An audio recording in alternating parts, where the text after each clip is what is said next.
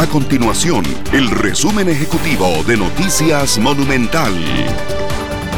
Hola, mi nombre es Fernanda Romero y estas son las informaciones más importantes del día en Noticias Monumental. Las hospitalizaciones por COVID-19 en los hospitales de la Caja Costarricense de Seguro Social siguen con la tendencia a la disminución.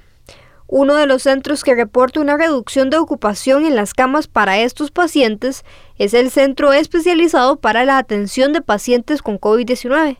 Para este miércoles solo se registran 22 camas ocupadas de las 90 destinadas a pacientes con este virus.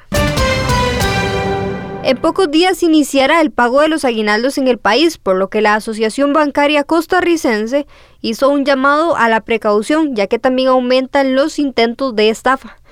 Por ley, el pago de los aguinaldos inicia a partir del primero de diciembre.